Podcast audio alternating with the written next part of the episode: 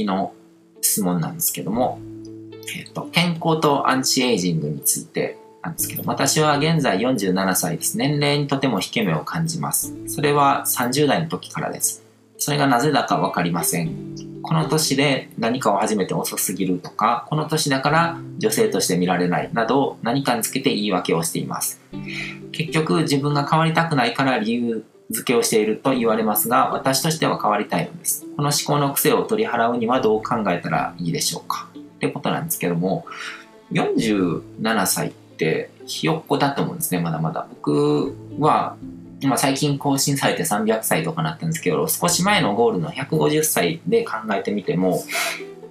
150歳の寿命の中の47歳ってまだ3分の1もいってないわけですね、人生の。だから寿命が60歳ぐらいの時代で考えたらまだ20歳にもなってないようなひよっこじゃないですか。うん、で、ほんの数十年前までそういう寿命の時代だったわけで、そんな150歳まで生きれるような時代が来るのかっていうふうに思ってるうちに多分やってくると思うんですよ。うんなんかそういう流れというかそういう感覚ってすごく大事だと思ってて今の時代のこの場の中で考えてることなんて未来では変わって当たり前なんですよ。常識だと思ってる、信じてることとかそういうこととかにしても。うん。で、世間がどう思うと自分の年齢は自分で決めていいと思ってるんですね。うん、あ見た目が若い人とか、こう、体年齢が若い人とか、で、そういう人らってこうみんなセルフイメージ自体が若いんですね。うん。もう自分だけはこう、他の人はどうかわからないけど、自分だけは年は取らないぐらいに思ってると思うんですよ。で、そういう思い込みを変えるには、さっきと同じなんですけど、こう、ワークで変わるとかじゃないんですよ。モデルを探すんですね。まずは、あの、実際に実例として、こういう年齢で、こういう、こう、見た目の年齢とか体年齢を実現してる人がいるっていうことを知らないとダメですね。うん。だから年齢とかそういう見た目の年齢とか体年齢とかそういうものに関してもモデルにしたい人を見つけてその人の情報を収集すると。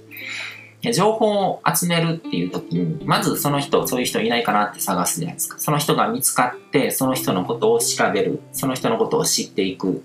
でその人が書いた本があればそれを見るとか動画で話してるのがあったらそれを聞く音声とかを聞く。でもっと知りたくなって実際にどういう人となりなのかっていうのを知りたくて会いに行ったりする。でそこでこう声をかけて仲良くなっていくっていうことをしていくと距離が近くなって情報が増えれば増えるほどその相手と一体化していくんですね。だから人人の存在の本質っていうのはこう魂で宇宙に書き込まれた情報なんですよ。だから自分の本質は情報体なんですよ。だからそこに情報体だから知識っていう情報をこう入れていくと情報が混ざっていくわけですよね。なんか相手のことを知れば知るほど相手が持ってる要素が自分の中に入ってくるんですよ。で、心理的にこう近くなっていくと魂も溶け合うような感じになっていくんですね。あそれがすごく大事で、モデルを探して、なんかそれを探してない人っていうのは、世間一般で言われてることとかだどこに誰が言ったかもしれないようなこう40代とかはもうあの中年だみたいな感じのものそういうことを言ってるそういう情報と一体になっちゃってるんですよ。じゃなくてまあ僕みたいにこう40代なんかまだまだこうひよっこだぐらいに考えてる人と心理的な距離が近くなっていったりとかするとそっち側の考え方になっていくんですね。頭で考えて何とかしようってやるよりも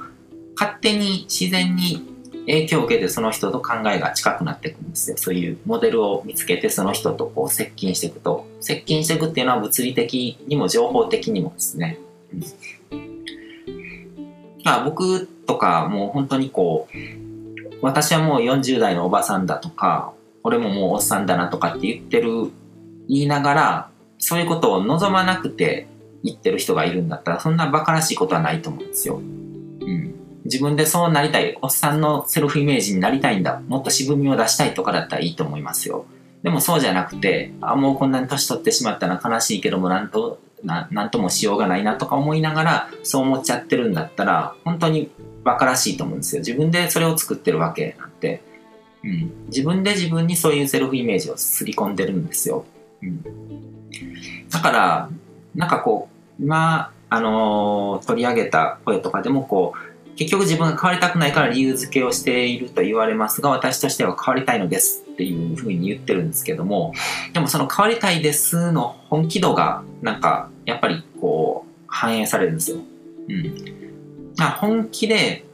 あこういうのを自分で作っちゃってるのはバカらしいなと思ったらそれをやめると思うんですよ。だからこんなもうこんな年になってしまったって思ってるのをその考え方をやめようと思ったら心底これバカらしいなって思わないとやめれないと思うんですよ。で、それが不可能だと思ってるところもあると思うんですね。その思い込みによってそれが変えられるとかっていうのを。だから、それを実現してる人に会いに行かないとダメなんですよ。うん。じゃないと、そそっち側の人の物事の考え方とか思考回路っていうのがわからないから、だから理解できないから自分も同じようにこう考えることができないわけで。うん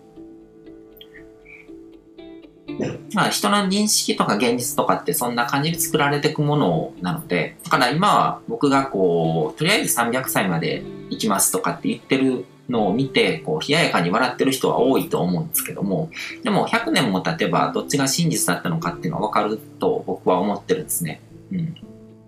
別に他の誰が信じてくれなくても、自分だけが信じてればいいわけで、うん。だからそのくらい、あの、自分の人生に対してこう責任を持つというか、こう、うん、強く思っちゃった方がいいってことですね。うん。で、えっ、ー、と、次が、感情と不調になる臓器の対応や関係などを知りたいです。例えば、肝臓とストレスなどっていうことなんですけども、これも僕は専門家じゃないんですけども、こう、東洋医学とかを勉強していけばいろいろとまとめられてると思うんですよ。東洋医学はまさにこう臓器と感情の関連とかそういうのとかを見ていく学問なので、で、あと、ルイーズ・ヘイっていう人のライフヒーリングっていう本があって、それは感情、どういう感情がどういう病気とか疾患とかにを生み出してるのかっていうことの関連をこう表にしたものなんですけども、その本とかもなんかいろいろと載ってておすすめではありますね。ただ、あのー、本で持ってればいいと思うんですね。僕は百科事典みたいな人間になりたいと思ってるわけじゃないので、だから詳しいことは専門家に任せとけばいいと思ってるんですね。だからその東洋医学とかそういうものとかを専門的に関わって、その感情と臓器の対応とかそういうものとかを知って、で、そこに関わってそれを活かすような仕事をして生きていきたいとかっていうんだったら、それをどんどんこう探求していけばいいと思うんですよ。うん。でも、全ての人がそういうふうになる必要はなくて、あの、詳しいことは知ってる人と関係を築いておいて、で、そういう人を身の回りに置くようにしておけば、いつでも専門家のアドバイスを受けられるので、それで問題ないと思うんですね。うん。で、そこを他の人に担当してもらうことで、その人の活躍の場っていうのが生まれるわけで、で、僕は僕で自分が一番活躍できるような場、担当分野っていうのを追求すればいいなっていうふうに思ってます。うん基本的に健康とかアンチエイジングとか、まあ、多少勉強したからこうやってこう語れることもあるけども、別に専門家になってそれを専門的にやりたいっていうものでもなくて、僕は、あの、まあ、教育とか人の認識を変えるとか、コーチングとか、そっちの方が僕にとってのこう、まあ、活躍できる場所だと思ってるから、それを探求してるんですね。うん。まあ、そういうスタンスで健康っていうものに、あの向き合っていけばいいのかなっていうふうに思いますな、思いますね。うん、で、あと、その、専門的に学ぶ人っていうのも、やっぱりこの心、体、魂っていう、こう、広い視野ですよね。うん。そういう抽象度レベルでなんか捉えて、あの、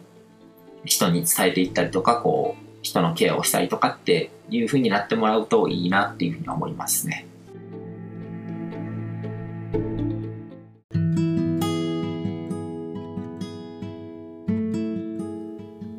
今回も最後まで聞いていただいてどうもありがとうございます。チャンネルの説明ページの方に僕が提供している悟り式コーチングの最初の2ヶ月分を無料で受講できる案内があります。ゴール設定とアファメーションについて詳しく解説してるんですけども、僕自身もこれらのことを本格的に取り組み始めて、で、それで大きく人生を変えたという経験があるので、あの、まだ受講したことがない方であったりとか、このタイミングでピンとくる方はぜひ登録して体験してみてください。また、僕がどんな人間なのかを簡単に知ってもらえる2分ほどで読める会員プロフィールのリンクも貼ってます。僕自身がインターネットを通じた出会いによって自分の人生を大きく変えたので、この出会いがあなたの人生を変える良いものになることを願ってます。ではまた次の放送でお会いしましょう。